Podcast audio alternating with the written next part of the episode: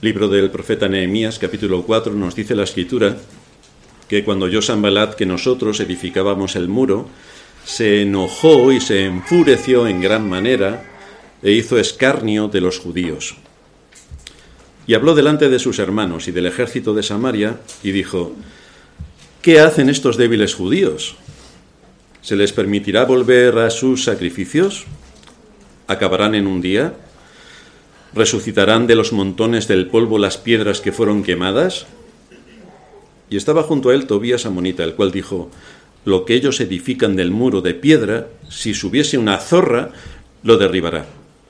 Oye, oh Dios nuestro, que somos, dice Nehemías, que somos objeto de su menosprecio, y vuelve el baldón de ellos sobre su cabeza y entrégalos por despojo en la tierra de su cautiverio. No cubra su iniquidad, ni su pecado sea borrado delante de ti, porque se airaron contra los que edificaban. Edificamos pues el muro, y toda la muralla fue terminada hasta la mitad de su altura, porque el pueblo tuvo ánimo para trabajar. Pero aconteció que oyendo Sambalat y Tobías y los árabes, los amonitas y los de Asdod, que los muros de Jerusalén eran reparados, porque ya los portillos comenzaban a ser cerrados, se encolerizaron mucho y conspiraron todos a una para venir a atacar a Jerusalén y hacerle daño. Entonces oramos a nuestro Dios y por causa de ellos pusimos guarda contra ellos de día y de noche. Y dijo Judá, las fuerzas de los acarreadores se han debilitado y el escombro es mucho y no podemos edificar el muro. Y nuestros enemigos dijeron, no sepan ni vean hasta que entremos en medio de ellos y los matemos y hagamos cesar la obra. Pero sucedió que cuando venían los judíos que habitaban entre ellos, nos decían hasta diez veces, de todos los lugares de donde, de donde volveréis, ellos caerán sobre vosotros. Entonces por las partes bajas del lugar, detrás del muro y en los sitios abiertos, puse al pueblo por familias, con sus espadas, con sus lanzas y con sus arcos. Después miré y me levanté y dije a los nobles y a los oficiales y al resto del pueblo, no temáis delante de ellos Acordaos del Señor, grande y temible, y pelead por vuestros hermanos, por vuestros hijos y por vuestras hijas, por vuestras mujeres y por vuestras casas. Y cuando oyeron nuestros enemigos, que lo habíamos entendido, y que Dios había desbaratado el consejo de ellos, nos volvimos todos al muro, cada uno a su tarea. Desde aquel día la mitad de mis siervos trabajaba en la obra, y la otra mitad tenía lanzas, escudos, arcos y corazas, y detrás de ellos estaban los jefes de toda la casa de Judá. Los que edificaban en el muro, los que acarreaban y los que cargaban, con una mano trabajaban en la obra y en la otra tenían la espada. Porque los que edificaban, cada uno tenía su espada ceñida a sus lomos, y así edificaban. Y el que tocaba la trompeta estaba junto a mí. Y dije a los nobles y a los oficiales y al resto del pueblo, la obra es grande y extensa, y nosotros estamos apartados en el muro lejos unos de otros. En el lugar donde oyereis el sonido de la trompeta, reuníos allí con nosotros. Nuestro Dios peleará por nosotros. Nosotros, pues, trabajábamos en la obra, y la mitad de ellos tenían lanzas desde la subida del alba hasta que salían las estrellas. También dije entonces al pueblo, cada uno con su criado permanezca dentro de Jerusalén y de noche sirvan de centinelas y de día en la obra. Y ni yo, ni mis hermanos, ni mis jóvenes, ni la gente de guardia que me seguía, nos quitamos nuestro vestido. Cada uno se, desnudaba solamente para bañarse. Cuando estudiamos la historia de la redención, podemos ver que en la cruz Cristo venció a los tres enemigos del hombre, los israelitas pensaban que llegaría un caballo blanco como gran general para exterminar al imperio romano. Y esto es así como la cristiandad entiende a veces que llegará nuestro Señor aquí para hacer no sé qué cosas. Pero el hecho es que el Señor venció a la muerte, venció al pecado y venció a Satanás. Estos son los enemigos a los que Cristo vino a vencer. Venció a la muerte porque su resurrección acabó con el dominio que ya tenía sobre el ser humano.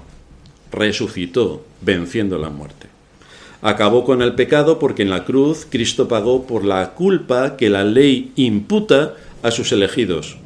Por lo tanto, somos limpios por medio del sacrificio de Cristo.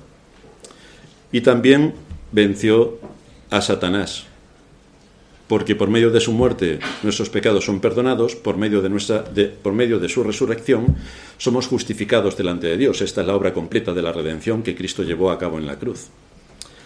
Todo esto implica que el dominio que Satanás obtuvo tras la caída está en constante retroceso. Ya hemos visto, como se nos ilustraba en el libro de Apocalipsis, que Satanás fue arrojado a la tierra con un tercio de las huestes celestiales, que son aquellos ángeles caídos que le siguieron en su rebelión. Y Satanás opera especialmente en la tierra, que es donde están los seres humanos. Aquí opera, aquí tiene su campo de, operaciones. Pero su reino está en constante retroceso, aunque a nosotros nos parezca que no y que el mal es abundante, que lo es. Cada vez que Dios llama a una persona a la salvación, esto va en contra del reino de Satanás que tiene en este mundo. Por lo tanto, todos los días el reino de Satanás retrocede. Pero esto le pone a Satanás en una situación bastante crítica. Y es que después de haber sido vencido en la cruz, nos decía también el libro de Apocalipsis, alegraos, oh cielos, en el versículo 12 del capítulo 12, alegraos cielos y los que moráis en ellos, ay de los moradores de la tierra y del mar, porque el diablo ha descendido a vosotros con gran ira, sabiendo que tiene poco tiempo. Así que en el mundo en el que vivimos, Satanás sabe que tiene poco tiempo y por lo tanto va a hacer todo lo posible por destruir lo más que pueda durante el tiempo que le quede. Pero esto no debe sorprenderlos, no debe sorprendernos porque ese es su estado natural. El Señor dijo de él que era homicida y mentiroso y esa es su actividad principal en este mundo. No debe sorprendernos, ni tampoco debemos sorprendernos verlo en acción en este capítulo, luchando por detener la obra de Dios. Porque reedificar las murallas de Jerusalén era una obra de Dios. Era la ciudad de Dios. Era desde donde debía salir la luz a las naciones. Por lo tanto, estamos hablando de algo que era importante y es la protección que ofrecen los muros a los habitantes de esta ciudad, que deberían servir de luz a las naciones cuando se dispusieran a enseñar todo lo que Dios ha revelado en su palabra. Es de interés observar lo lejos que queda esta escena, cuando aquí están reedificando y se están tomando esto bastante en serio como una obra de Dios, es interesante observar lo lejos que queda esta escena del misticismo y espiritualismo al que nos tiene acostumbrada la cristiandad. Porque aquí si no tienes las dos manos juntas, un arito en la cabeza y levitas medio metro del suelo, parece que no eres santo. Por lo tanto, nada de lo que hagas fuera de eso tiene sentido. Pero lo que vemos en todas las historias bíblicas es todo lo contrario. Es que la enseñanza de la escritura tiene una aplicación práctica para hoy, para la economía, para la ciencia, para la política, para la religión, para todos los ámbitos de la vida humana, porque toca todos los ámbitos de la vida humana. Así que bien haremos en atender la palabra y estudiar lo que ella con rigor nos enseña. Hoy nos vamos a concentrar en las palabras que Nehemías le da al pueblo para animarles en medio de una situación bastante crítica donde tenían enemigos por todos sitios. Y la encontramos en el versículo 14. Cuando vi su temor, porque estaban atacados por todos sitios, desde todos los ámbitos, para destruirles por completo, para quitar sus sacrificios y para anular la presencia del pueblo de Israel, cuando vi su temor, me levanté y le dije a los nobles, a los oficiales y al resto del pueblo, no les tengáis miedo, acordaos del Señor que es grande y temible y luchad por vuestros hermanos, vuestros hijos, vuestras hijas, vuestras mujeres y vuestras casas no les tengáis miedo. Bueno, esto dicho en la cristiandad de hoy sería de risa, porque si hay un ejército que sea cobarde en grado superlativo es la cristiandad, como iremos viendo. Así que con este texto vemos que Nehemías apunta a cuatro aspectos que nos son interesantes en la batalla. El primero que tenemos que analizar el temor e identificarlo. El segundo, que hay que resistir al enemigo. El tercero es que nos tenemos que acordar del Señor, porque a lo mejor se nos olvida. Y el cuarto, tenemos que entender por qué luchamos.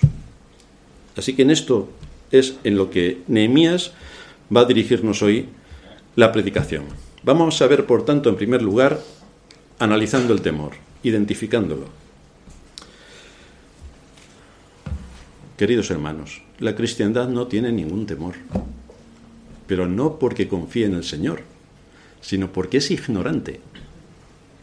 Así que, ah, ante algo que es bastante terrible, si tú no tienes conocimiento de que es terrible, estás tan tranquilo. Ante el ah, furor y el hambre que tiene Satanás, que está como león rugiente mirando a quién devorar, si uno no sabe lo que es un león, pues pensará que es un gatito que le puede acariciar sin ningún problema y dormir incluso con él. Así que el temor en la cristiandad prácticamente no existe debido a la colosal ignorancia que le invade. Precisamente el pueblo de Dios debería tener identificado a sus enemigos, debería tener identificado el engaño, debería tener identificada la mentira, debería conocer cuáles son sus distintivos cristianos. Y para ello, por supuesto, debería conocer con precisión qué es lo que enseña la palabra de Dios. Pero nada de todo eso ocurre en la cristiandad. Nada de todo eso ocurre. El hecho es que Dios no opera a través de milagros para extender el Evangelio. No ni tampoco opera a través de milagros para detener el mal, tampoco. Ni desde luego opera a través de milagros para contraargumentar acerca de la falsa ciencia que nos invade por doquier. Ni tampoco opera a través de milagros para evidenciar el sutil engaño místico que se produce desde dentro de la cristiandad, sino que Dios utiliza instrumentos humanos nosotros podemos ser instrumentos humanos si tenemos un cabal conocimiento de lo que enseña Dios en su palabra y defendemos con rigor todo lo que aquí se expone. Pero para eso hay que dedicarle bastante tiempo, hay que profundizar en las escrituras, hay que adquirir discernimiento y hay que aplicar todo esto en el mundo que nos envuelve. Todos los verdaderos creyentes tenemos la responsabilidad de estar integrados en verdaderas iglesias. Fijaos lo que acabo de decir por un matiz. Todos los verdaderos creyentes deberían estar integrados en verdaderas iglesias. Así que esto es importante, que no lo perdamos de vista. Verdaderos creyentes, verdaderas iglesias, porque las verdaderas iglesias se componen de verdaderos creyentes. Es desde la iglesia donde podemos ser instruidos en la verdad, donde podemos conocer e identificar al enemigo, y desde donde podemos llevar a cabo nuestra función en el mundo y en la época que nos ha tocado vivir. Sin embargo, se ha retorcido tanto esta enseñanza de lo que tiene que ver con la Iglesia, la doctrina de la Iglesia, la importancia de la Iglesia y el propósito de la Iglesia, se ha retorcido tanto esta enseñanza que en vez de asumir que la Iglesia debe ser columna y baluarte de la verdad, la Iglesia en la cristiandad es una ONG. Es como si tenemos una fábrica para a fabricar microchips y nos dedicamos a fabricar fideos. No sé yo si los fideos en un teléfono inteligente pueden funcionar pasando la corriente. Yo creo que no. Pero según la cristiandad y el plan que tienen, ellos están convencidos de que los fideos pueden pasar la corriente sin ningún problema.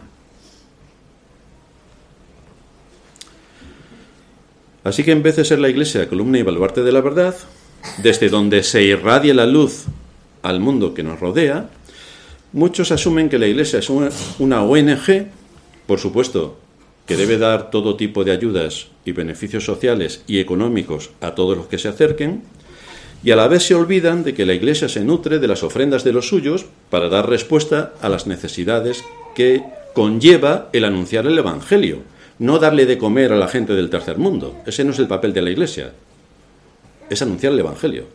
Y es eh, inquirir en las escrituras para formar las conciencias de los miembros de la Iglesia y que se preparen y equipen para la gran lucha que tenemos por delante todos los días. Para esto sirven los diezmos. Este es el compromiso que cada verdadero creyente debe asumir en obediencia a Dios y ser consecuente con la responsabilidad que la Escritura le asigna. No debemos aportar más si no queremos, pero tampoco menos si queremos. Entonces esto es lo que nos marca la Escritura. Pero la cristiandad asume que Dios les tiene que ayudar. Ahora, ellos no mantienen constancia en la oración. ¿Para qué?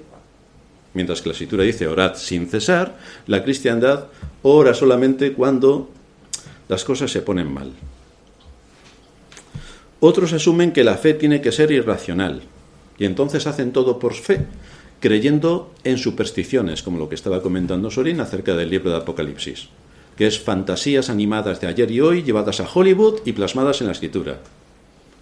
Pero ¿de verdad la gente se lo cree? Pues sí, la gente se cree las fantasías animadas de ayer y hoy. Otros creen que la adoración debe ser un musical de Disney, porque eleva el espíritu. Imaginaos aquí si tenemos a Mickey Mouse, el pato Donald y todo lo demás cantando canciones evangélicas. Esto sí, claro, hombre, encima si cantan eh, canciones del mundo, diríamos esto no puede ser.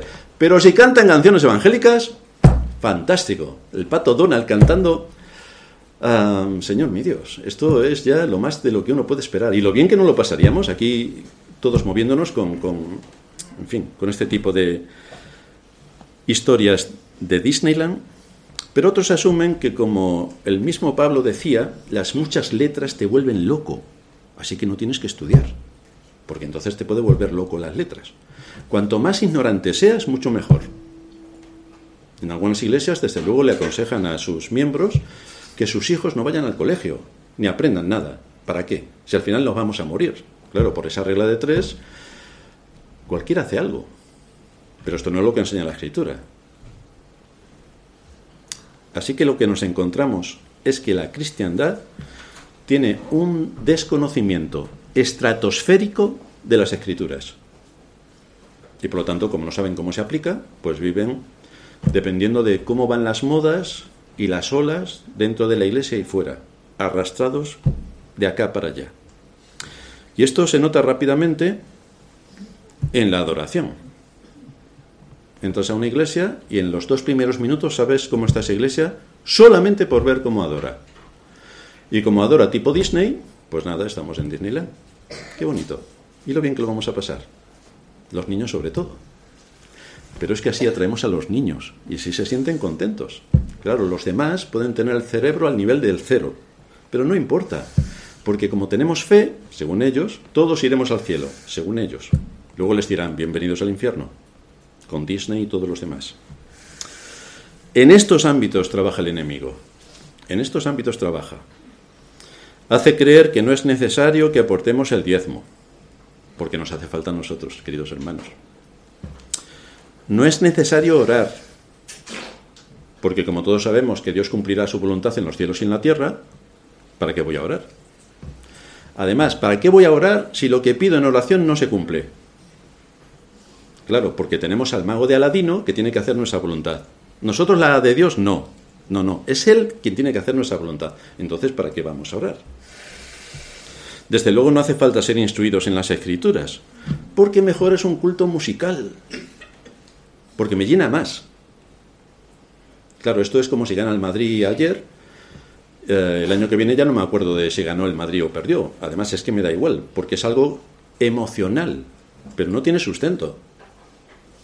Pero aquí hablamos de algo que es un sustento, que es una, convicción, que es una em, seguridad sobre algo que es trascendente. Pero esto se equipara si gana el Madrid, el Barça o no sé qué otro, partido, no sé qué otro equipo que es algo todo emocional. Pues así, los cultos son también emocionales. Lo cual evidencia que tenemos una cristiandad ignorante. Desde luego esto tampoco lo puedes decir, porque todos se saben el primer mandamiento, que como todo el mundo sabe es amarás a Dios sobre todas las cosas, según la Iglesia Católica, que la Iglesia Evangélica también se lo cree.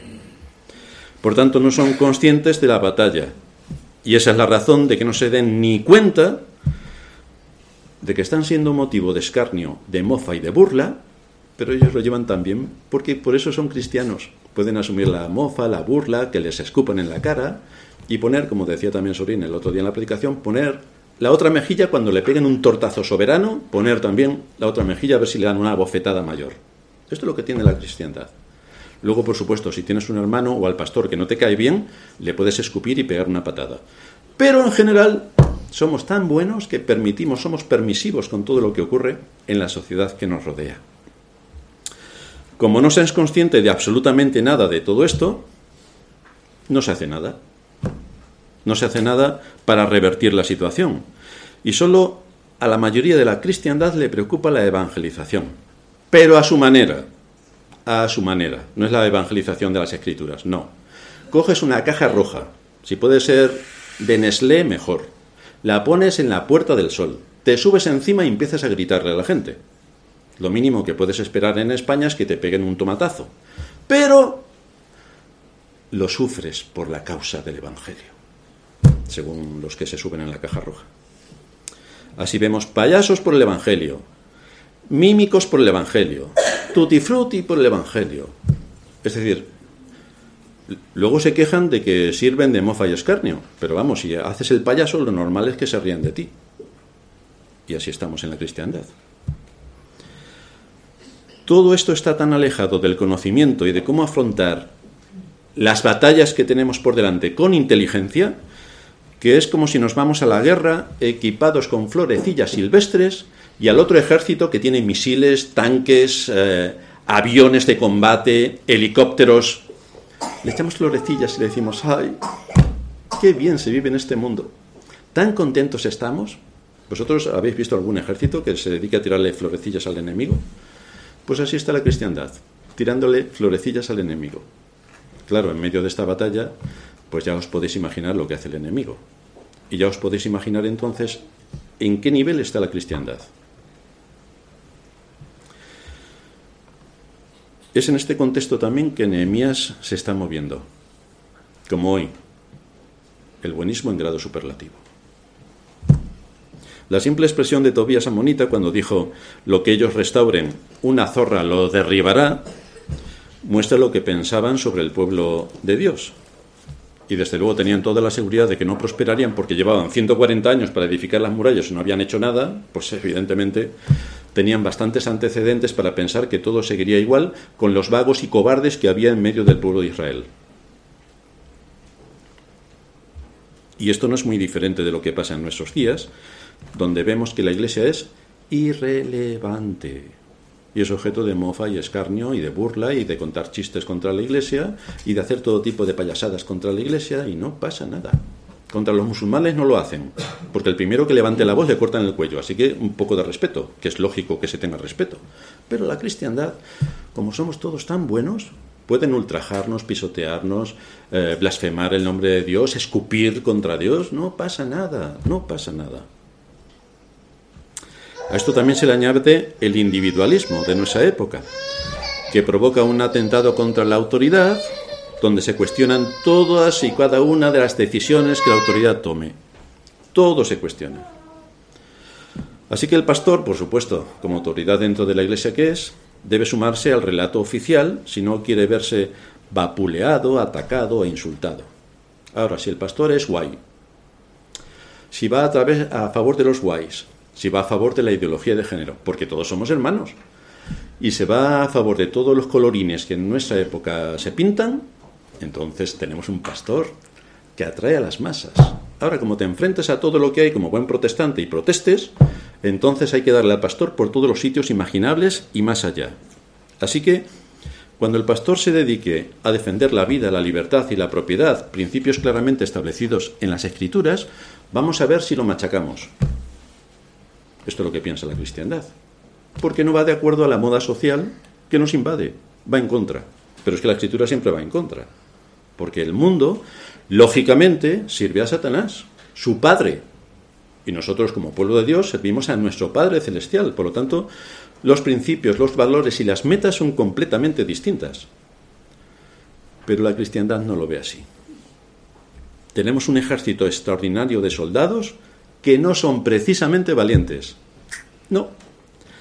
En vez de asumir sus responsabilidades contra el mundo engañoso y servil, se unen para atacar al pastor que protesta. Se unen al relato oficial y se unen al cuento que cuentan los cuentistas profesionales, tanto dentro como fuera de la iglesia. Así tenemos a la iglesia sirviendo al engaño y a la mentira, porque es exactamente lo que están haciendo. Ya si hablamos de la iglesia católica, no podemos ni parar en los próximos 500 años, o la ortodoxa, pero la iglesia evangélica si empezamos a hablar no paramos. Esta es, en algún sentido, la escena que encontramos en nuestro texto. Y esta es la triste realidad que hoy día nos embarga. Oye, oh Dios, dice Nehemías en el versículo 4, Oye, oh Dios nuestro, que somos objeto de su menosprecio, y vuelve el, el, baldón de ellos sobre su cabeza, las injurias de ellos, vuélvelas sobre su cabeza, y entrégalos por despojo en la tierra de su cautiverio. No cubra su iniquidad ni su pecado sea borrado delante de ti, porque se airaron contra los que edificaban. Qué poco amor tiene Nehemías, diría la cristiandad. Qué poco amor. No se identifica con esta gente que está alrededor intentando masacrar a su pueblo. No, qué poco amor demuestra. Después de describir esta realidad, vamos a ver las palabras que Nehemías le da al pueblo para animarles en la batalla y para continuar lo que es realmente una obra del Señor, aunque a muchos les pareciera una obra mundana, porque fíjate, edificar una muralla es mundano totalmente. Pero Nehemías lo identifica con una obra de Dios. En segundo lugar, hay que resistir al enemigo. No les tengáis miedo. Luchad. Nehemías vio necesario exhortar al pueblo de Dios por una razón, porque percibía el miedo que les había sobrecogido cuando oyeron a sus enemigos burlarse de ellos. Les invadió el pavor. ¿Qué dijeron los enemigos? Así empieza el capítulo 4. Cuando yo, cuando yo Sambalat, que nosotros edificábamos el muro, se enojó y se enfureció en gran manera e hizo escarnio de los judíos. Bueno, es lo que hacen si predicas el verdadero evangelio, incluso entre los que se llaman creyentes. Es motivo de burla, de escarnio y de todo tipo de barbaridades. Ah, que eres reformado. Tú vienes entonces de los calvinistas, ¿no? Calvino, que tenía cuernos y rabo y echaba humo por las orejas y tenía la cara roja. Pero no era indio. Bueno, Sí, sí. Pues eh, los primeros que se ríen son los, cristianos, que como ya he dicho en otras ocasiones, resulta que sus padres son los reformados, los reformadores, y no quieren saber nada de los reformadores, tienen ya otras ideas. Por favor, que se cambien de nombre, que se pongan, no sé, eh, reptilianos o lo que sea, pero que no se llamen evangélicos, porque no lo son. Y habló delante de sus hermanos y del ejército de Samaria y dijo, Sambalat, ¿Qué hacen estos judíos débiles? ¿Se les permitirá volver a ofrecer sus sacrificios? ¿Volveréis a poder reuniros para alabar a Dios de acuerdo a su palabra? ¿Acabarán en un día toda esta obra que llevan 140 años sin poder levantar nada? ¿Resucitarán de los montones del polvo las piedras que fueron quemadas? Y estaban junto a él Tobías Amonita, el cual dijo, lo que ellos edifican del muro de piedra, si subiera una zorra, lo derribará. Eso es lo que pensaban de los judíos. Estas palabras llegaron a oídos de todos ellos y evidentemente les causó temor. Y ante esto Nehemías es cuando les exhorta, no les tengáis miedo, no les tengáis miedo, no les tengáis miedo. Sabéis que ahora, según las leyes de nuestro país, puede venir aquí cualquiera, interrumpir el culto y hacer lo que le dé la gana y nosotros, claro, no podemos hacer nada porque somos cristianos. Bueno, espero que no pase nadie, nadie por aquí, porque entonces vas a ver quién es Boni. Así que esto es un aviso. Espero que también muchos me ayuden, porque yo solo no voy a poder. A ver, yo voy al primero, pero si no tengo un equipo detrás, no hacemos nada. Pero no estoy muy seguro de que si esto se hubiera producido en nuestra época, la cristiandad habría atacado más bien a Nehemías que a los que les iban a invadir a ellos. Porque fijaos, nuevamente, qué falta de amor al prójimo que tenía Nehemías. Qué falta de sometimiento a la autoridad que en aquel momento más o menos quería dominar toda aquella escena. Qué falta de sometimiento a la autoridad. Pero si dice la Biblia que nos sometamos a, las autoridades, en aquel tiempo, bueno, pues aquellos eran en parte autoridades. ¿Por qué no someterse a, a esas autoridades que más o menos estaban por allí pululando? ¿Por qué se iban a complicar la vida si al final de cuentas 140 años sin murallas y todavía estaban vivos algunos? Podían seguir otros 140 años más y no tenían que hacer grandes cosas ni enfrentarse a todo lo que esto suponía. ¿Por qué les iban a llevar la contraria a todas aquellas tribus que había alrededor y generar ahí una situación de tensión en la que algunos morirían? ¿Para qué vamos a morir por esto? Bueno, las murallas están derribadas, pero no pasa nada. Seguimos adelante. Nosotros confiamos en Dios. Y así seguirían tan tranquilos como hoy la cristiandad, que tiene las murallas no derribadas, sino hechas cenizas y están tan tranquilos. Ahora bien, ¿cómo resistió Nehemías al enemigo? ¿De dónde sacó las energías? Pues esta resistencia tiene tres aspectos importantes que no podemos pasar por alto. Porque en primer lugar está la oración. Nehemías pudo presentar defensa y argumentar al pueblo de Dios por medio de la oración. Nehemías sabía que la oposición realmente no era humana, sino satánica, sino satánica. No eran solamente aquellos enemigos del pueblo de Israel que estaban allí preparados para acabar con ellos, sino que detrás había algo más, y era una oposición satánica. De hecho, cuando estamos involucrados como creyentes, sea cual sea, en la actividad en la que, nos, en la que se desarrolla nuestra vida, siempre vamos a tener dificultades sin cuento, por todos sitios. Tentaciones o ataques o cualquier otro tipo de, circunstancia que nos, que nos amedrenten. Pero no debemos olvidar que nuestra lucha no es contra carne ni sangre, sino contra principados y potestades de las regiones celestes. Ahí está la lucha, ahí está la lucha. Es una batalla espiritual y es un dominio por la conciencia. Y como es así, nuestras armas también deben ser espirituales. Es decir, debemos hacer lo que debemos hacer en este mundo, pero no olvidemos cómo la conciencia tiene que estar asentada en los principios de las Escrituras. De ahí que Nehemías clama a Dios en el versículo 4, Oye, oh Dios, oye, oh Dios nuestro, que somos objeto de, su, menosprecio y vuelve el, el baldón o la injuria, voy a empezar a leer que me estoy trabucando Oye, oh Dios nuestro, que somos objeto de su menosprecio y vuelve el baldón o la injuria de ellos sobre su cabeza y entrégalos por despojo a la tierra de su cautiverio. Escúchanos y trae el mal que ellos quieren sobre nosotros, tráelo sobre ellos, que reciban la paga de su pecado. Algunos deberían tomar nota del carácter de este hombre para actuar en medio de la batalla, porque es un, un carácter bastante contundente, bastante firme. No está jugando, ni es un buenista. Es un hombre realista que tiene que cumplir un propósito en el mundo, en la época en la que el Señor le ha puesto. Y por otra parte, fijaos también que aunque es un asunto que solo tenía que ver con la reedificación de las murallas, lo cual parece algo bastante mundano, el texto nos muestra que es mundano si no tenemos discernimiento, porque hay muchas cosas que se encierran tras levantar estos muros que defendían a la ciudad de Jerusalén, a sus moradores y a la palabra. Tanto en la edificación de cada iglesia para repeler el mal, como en nuestra lucha personal a nivel espiritual contra nuestros enemigos, la oración es imprescindible. La oración es imprescindible. Una iglesia muy poco dada a la oración, con toda seguridad puede esperar muy poco crecimiento, muy poco discernimiento y poca esperanza en vencer las batallas, sino que se creerá los cuentos que le cuentan desde todos los ámbitos. La única manera que tenemos para prosperar espiritualmente es de rodillas, de rodillas, suplicando a Dios su existencia, continuamente. ¿Cómo resistió Nehemías al enemigo? En primer lugar, que hemos visto por medio de la oración, y en segundo lugar, manteniéndose en vela, en vela. Fijaos lo que dice Nehemías en el versículo 9.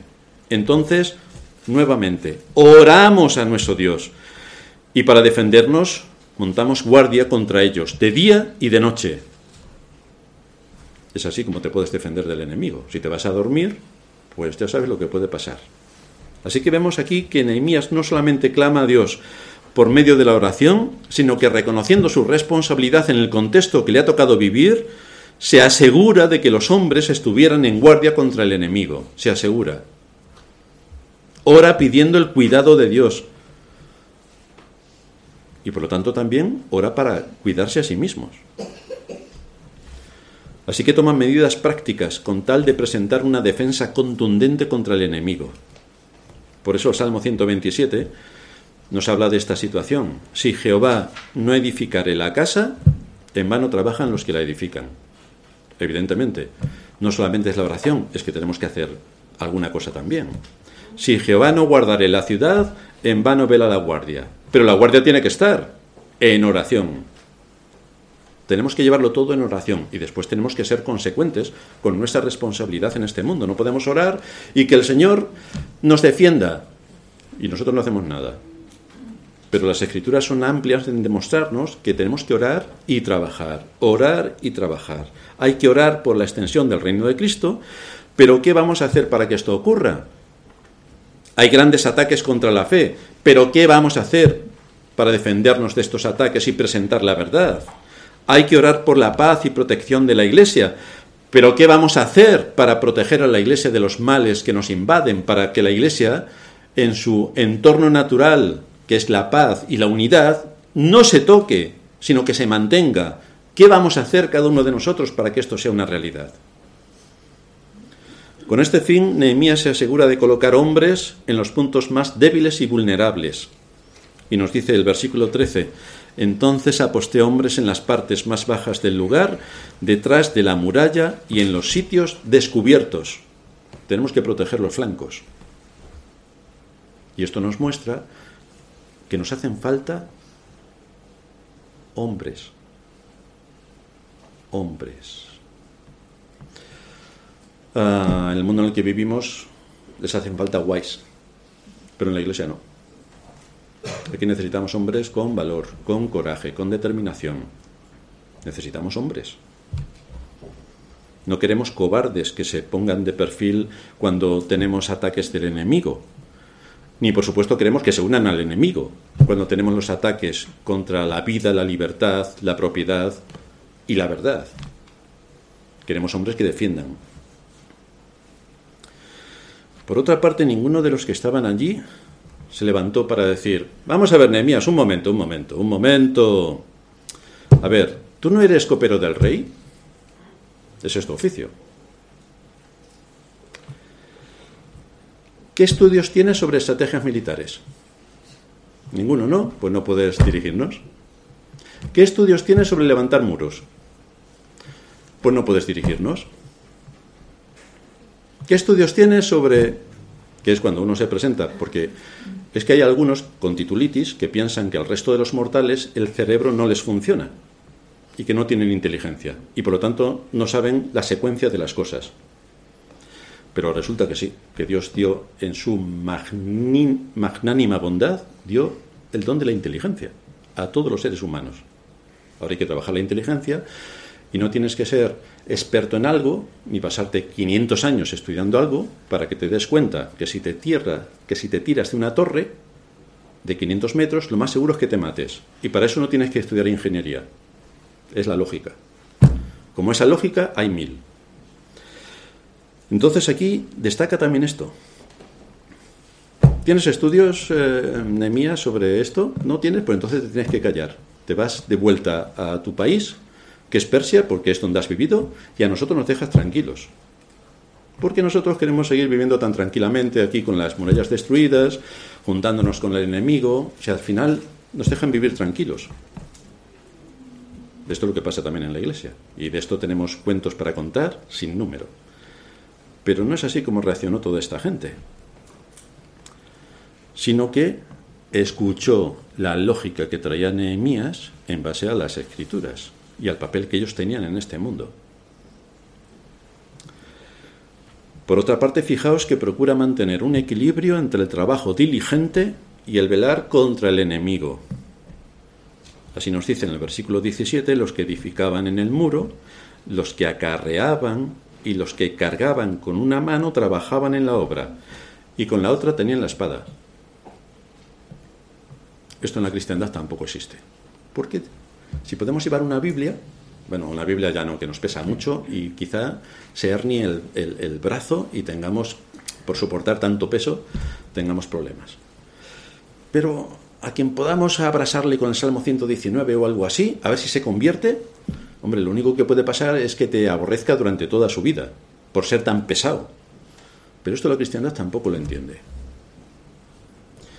Estas personas tenían conciencia de lo ardua que era la labor de tener que estar en vela contra el enemigo. Entonces, trabajaban y eh, tenían la herramienta que les podría defender de los ataques. El versículo 23 nos dice, ni yo ni mis hermanos, ni mis jóvenes, ni la gente de guardia que me seguía, nos quitábamos nuestro vestido, sino que cada uno se desnudaba solamente para bañarse, Bueno, esto en las iglesias evangélicas también, a veces uno le tiene que decir a algún hermano, a ver si frecuentas el baño de vez en cuando. Pero aquí nos muestra que esto de bañarse parece hasta saludable. Pues así lo hicieron también. Solamente se quitaban la ropa para ir a bañarse. Lo cual nos muestra que para poder luchar contra nuestros enemigos espirituales, que luego se manifiesta en cosas concretas en el mundo en el que vivimos, también debemos estar en vela, estar atentos, porque el enemigo nos engaña por todos sitios, por todos sitios. En las noticias, no escuchéis las noticias, porque esto es eh, corromper la conciencia, corromper la información, corromper el conocimiento, corromperlo todo. Así que si no podéis ver la tele, mejor. O si la tenéis de adorno, como muchos tienen la Biblia, mejor. La tele de adorno, porque todo lo que pueden mostrarnos no tiene nada que ver con la verdad. Hay que luchar contra nuestros enemigos espirituales, pero los tenemos que identificar. Tenemos que defender nuestras convicciones cristianas como iglesia en el mundo en el que nos ha tocado vivir y también para defendernos de los ataques que a nivel personal sufrimos por causa del Evangelio. También tenemos que estar en vela. Debemos tomar precauciones, debemos identificar nuestras áreas débiles y debemos fortalecer los flancos donde estamos peor. Y de un breve análisis de cuál es nuestro conocimiento de la escritura y de cuál es la aplicación que hacemos a la vida en la que nos movemos, pues veremos rápidamente si estamos flaqueando en algún área. Debemos saber y conocer por dónde nos puede atacar Satanás, tanto a nivel de iglesia, donde hay enemigos internos y externos que quieren retrasar la obra, impedir su avance, inquietar al pueblo de Dios, cuestionar el ministerio, o los ataques externos, donde se intenta que el nombre de Dios sea raído de la faz de la tierra y que la falsa ciencia y la filosofía especulativa ocupen la centralidad del cuento que nos cuentan. Como todo el mundo sabe, Dios dice en su palabra que en el principio creó los cielos y la tierra y que creó al hombre, varón y hembra los creó. No hay que ser demasiado inteligente para ver esto.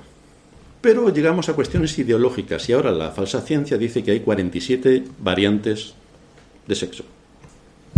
Pero tú no puedes decir nada en contra porque es lo que dice la ciencia, como todo el mundo sabe. La ciencia dice que un ser humano en el vientre materno es pues como una verruga, por eso puedes quitarte todas las verrugas que quieras siete veces al año. Pero la escritura dice, mi embrión vieron tus ojos y allí estaban escondidas todas las cosas. El ADN del bebé recién, recién en el embrión es distinto al de la madre. Tiene el latido de su corazón. Pero hoy no puedes decir esto porque la ciencia, claro, dice que hasta que el bebé no respira, no ha salido del vientre materno y está respirando, no es un ser humano. Claro, antes era, ¿qué era antes? Esperaremos a que nos respondan los científicos de la falsa ciencia. Así que Nehemías resistió al enemigo por medio de la oración, manteniéndose en vela y en tercer lugar, perseverando. Porque como podéis imaginar, en toda labor, cuando tenemos que hacer algo, vamos corriendo a hacerlo. Ahora, mantente en, ese, en esa posición los próximos 30 años. A ver si aguantas. Porque empezar es relativamente fácil. El asunto es perseverar perseverar. El principio siempre es más fácil que el continuar adelante con lo que estamos haciendo. Es mucho más difícil continuar cuando, cuando encontramos obstáculos que impiden que avancemos como a nosotros nos gustaría. Este hombre vino de lejos para poner el honor de Dios en su lugar. No era un soñador, porque en ese caso no habría aguantado lo que les estaba ocurriendo sino que era un hombre con convicciones y por eso no solamente empezó toda la reedificación de la muralla, sino que también persistió, animó, alentó, perseveró en el trabajo que tenía encomendado. Aquí vemos cómo el pueblo había logrado avanzar. Dice el versículo 6, edificamos pues el muro y toda la muralla fue terminada hasta la mitad de su altura, porque el pueblo tuvo ánimo para trabajar. Habían llegado hasta la mitad hasta la mitad. En ese punto es cuando estamos muy lejos del principio y a la vez estamos bastante lejos del final, a la mitad. ¿Y qué pasó cuando estaban a la mitad? Versículo 10.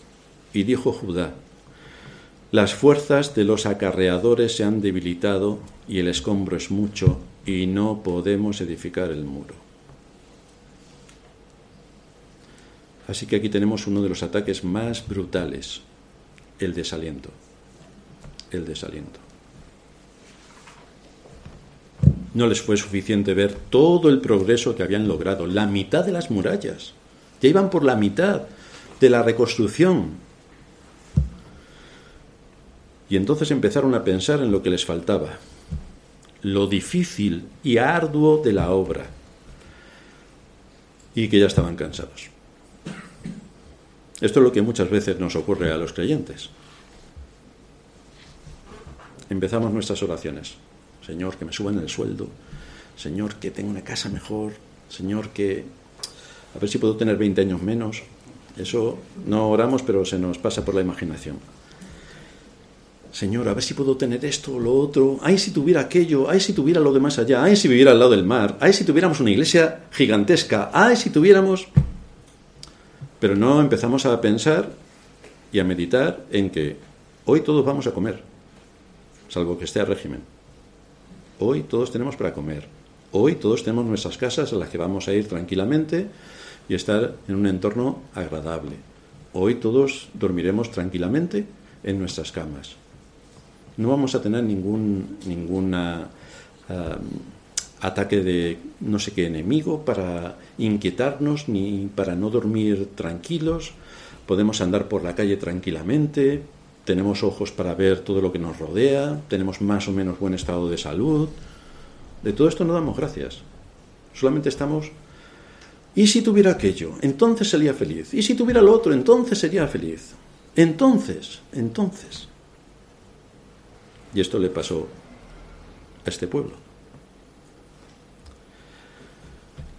El asunto es que Nehemías era un hombre perseverante. Y él sabía que lo más importante en la obra de Dios es que se concluyera. Pero para concluir una obra tienes que ser perseverante y aguantar tormentas y todo tipo de dificultades hasta que llegues a la meta. Por eso decíamos que lo importante no es iniciar la obra, sino continuar en medio de los ataques. Hay muchos, sobre todo en Estados Unidos, que, cuya profesión es plantar iglesias. Es como mi tío era hortelano y plantaba cebollino. Entonces eso es fácil. Clic, clic, clic, clic, clic, clic, clic. Y estos que se dedican a plantar iglesias, no sé, es que van por los pueblos y plantan iglesias como se planta el cebollino. No, no, no, no lo puedo entender. Pero según ellos sí, porque esa es su profesión. Esto es para, para tomárselo en serio, por lo que esto supone de burla. Pero de hecho, Aquí encontramos a estos judíos que son motivo de burla, que les afectan las amenazas, que ahora les llega el desaliento. Y Nehemías veía todo aquello como instrumentos que el diablo estaba usando para lograr su meta. Frenar la obra, frenar la obra, frenar la obra. ¿Qué pasa si tenemos nosotros que edificar y la mitad dice, bueno, la mitad no, en el caso de los judíos todos dicen, pues estamos cansados, ahí te queda Nehemías. Estamos cansados, ahí te queda pastor pues ya me contaréis qué vamos a hacer. Es que todos pensamos que el pastor es un superhombre y que hace de todo. Toca el órgano, canta, eh, pasa la ofrenda, eh, limpia y nos predica. Pero es que eso no es así. Es que dentro del cuerpo de Cristo, Él ha puesto a cada uno dentro del cuerpo como el Espíritu Santo quiso y cada uno tiene que hacer la labor encomendada. Todos nos debemos los unos a los otros y para que todo funcione, todos tenemos que trabajar y colaborar.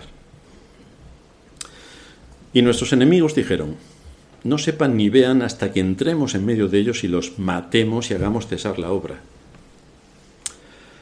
Si piensas que los enemigos de la Iglesia no tienen esas intenciones, es que vives en Disney, que todo es fantástico. Aquí no se trata de que estamos cansados, estamos desalentados, estamos desmotivados. Es que nos están atacando. Es que nos están atacando. ¿Qué hizo Nehemías? Se desalentó Nehemías, dijo, vaya cuadrilla de cobardes que tengo y de vagos que se cansan por todo y con todo hay que tirar de ellos.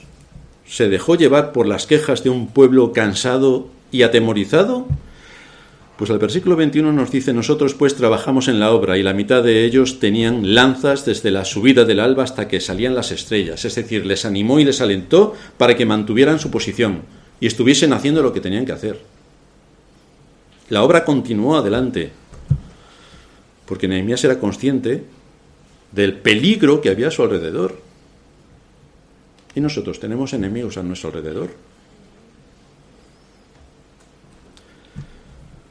¿Cuáles son los enemigos que tenemos en nuestros días? Pues uno de los grandes enemigos es la inercia que conlleva el camino ancho. Vivimos en una cultura que lleva su ritmo. Es una pisonadora. ¿Y qué hace el cristiano ante esta pisonadora? Pues en general la cristiandad, no digo el cristiano, pero la cristiandad va también con la pisonadora.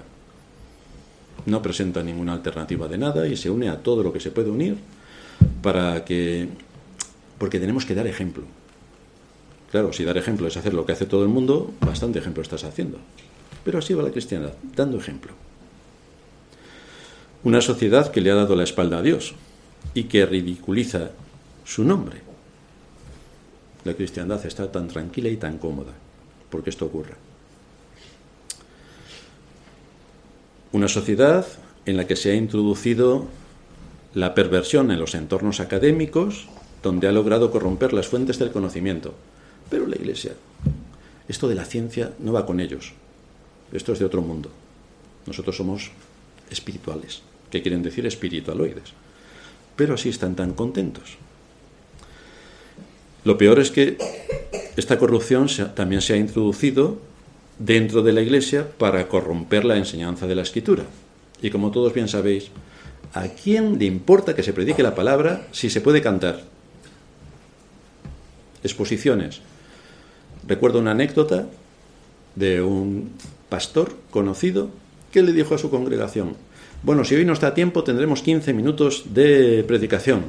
Y no dio tiempo. Vaya, vaya. Porque se pusieron a cantar los niños, los grandes, una poesía, después salió la abuelita contando lo que ella hacía cuando era pequeñita, luego salió otra señora contando lo que supuso una paella el jueves, y claro, dos horas después ya no había tiempo para la predicación. Y lo bien que lo pasamos, pero nadie se acuerda de lo bien que lo pasó ya, realmente, ni los detalles. Falta la enseñanza fundamental, por lo tanto, ¿quién domina la conciencia y quién forma la conciencia? Nadie. ¿Y a quién le importa? A la cristiandad, ¿no? Si la fuente queda contaminada, ¿qué puede pasar? Pues la luz que debería salir de la iglesia, como debía salir de Jerusalén, está completamente apagada.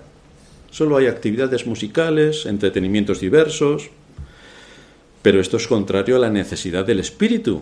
Y por tanto, en vez de que la iglesia sea luz y forme a su gente para enfrentarse en las batallas, es oscuridad para plegarse a la mentira del mundo y dejar que las iglesias corran tan contentas con todo lo que el mundo hace, sin problemas.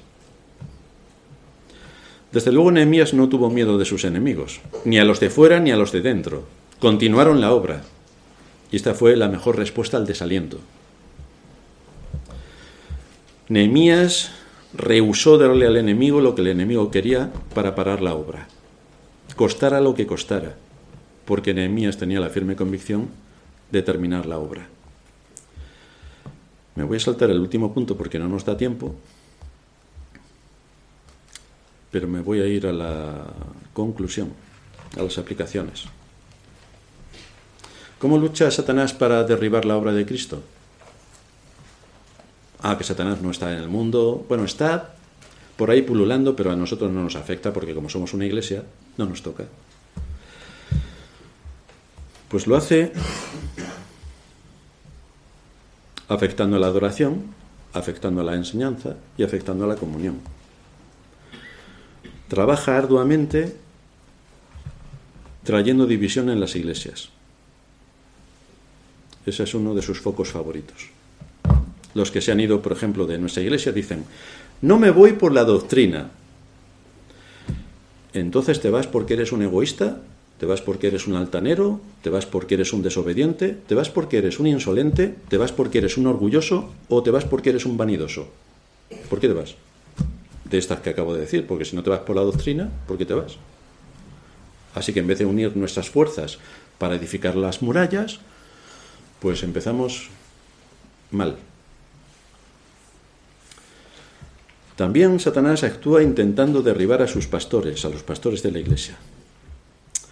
Y muchos de estos dicen, este pastor no me cae bien, porque predica a Cristo. Claro, uno le podría parecer, ¿de qué quieres que predique? Bueno, yo tengo la experiencia de que me lo han dicho. No cuento nada de otros. Estábamos en el Evangelio de Juan, donde todo habla del Señor continuamente. Pero es que siempre estás predicando de Cristo. Pues, mm, en fin, me ahorro lo que podría decirle. No me gusta que hable de cómo la sociedad nos somete. Hombre, no, que aquí estamos de buenistas. No me gusta que comente aspectos del dominio y del engaño de las élites. No, que si estamos aquí en Disney, no os preocupéis. No me gusta que me corrija. Que no, hombre, que no. Que el pastor no corrige a nadie, se le da de comer a todo el mundo. Y que cada oveja haga lo que le da la gana, según lo que enseña la escritura. ¿Verdad que es así? ¿O no? Y en tercer lugar, lo que estábamos viendo que ocurría dentro de Israel, fomentando el desaliento. El desaliento. Somos muy pocos, dice Satanás. Somos muy pocos. Vosotros no podéis hacer nada. ¿No ves que sois cuatro gatos? Bueno, con muy poca gente se revolucionó el mundo. Cuando Cristo vino era, bueno, cuando lo crucificaron, ¿dónde acabaron sus discípulos? Huyeron.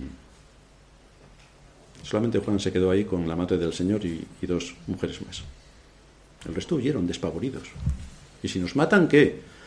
Vaya, esto es hombre con valor que defiende el Evangelio hasta el final. Y luego cuando el Señor derramó su espíritu de una manera especial sobre sus apóstoles, ¿cuántos eran?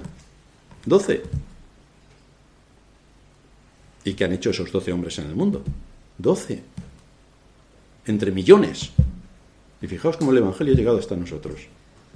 Así que no importa que seamos pocos, porque el Señor se nutre de pocos, porque la fuerza es suya, no nuestra. No depende de que seamos 500 millones, depende de que seamos cinco, pero fieles. De eso depende. Que oremos, que seamos constantes, que en la medida en que el Señor nos abra puertas para poner con firmeza las aplicaciones de las enseñanzas de las Escrituras, lo podamos hacer. Que prediquemos con firmeza y con rigor las enseñanzas. Que lleguen hasta lo último de la tierra que otros puedan ver en las escrituras todo lo que de ella sobresale para el conocimiento de Dios, para el conocimiento de nosotros mismos, para el conocimiento del mundo, para que conozcamos el avance del mal, para que identifiquemos al enemigo y para que luchemos en contra de los cuentos que nos cuentan. Todo esto está en la escritura. Así que nos despedimos con las palabras de Nehemías. No temáis delante de ellos. Acordaos del Señor grande y temible, y pelead por vuestros hermanos, por vuestros hijos y por vuestras hijas, por vuestras mujeres y por vuestras casas. Esta es la obra de Dios. Y el testimonio del Evangelio tiene que perdurar y tiene que prevalecer y tiene que ser comunicado a todos los que nos rodean, nuestra familia. La protección respecto a la vida eterna que nos ofrece la Escritura tiene que ser en este contexto predicada y en este contexto aplicada. Terminamos en oración. Padre nuestro que estás en los cielos, te damos gracias por mostrarnos a través de Nehemías la firmeza de un hombre con carácter y cómo no se desalentó a causa del propio pueblo de Israel y también a causa de los enemigos que continuamente querían retrasar o anular la obra. Gracias por mostrarnos también con ejemplos en nuestra época cómo el desaliento nos puede afectar y cómo tu obra puede verse frenada por causa de nuestra inactividad o por causa de nuestro miedo. Así que te suplicamos que nos hagas ser conscientes de la responsabilidad que has puesto en nuestras manos y que podamos ser consecuentes con la obra que también nos has mandado hacer en este mundo. Ayúdanos como Iglesia a cumplir con nuestro papel de ser columna y baluarte de la verdad y defender los distintivos cristianos y las doctrinas de acuerdo a como en tu palabra se enseñan. Guíanos en todo esto en Cristo Jesús, te lo pedimos. Amén.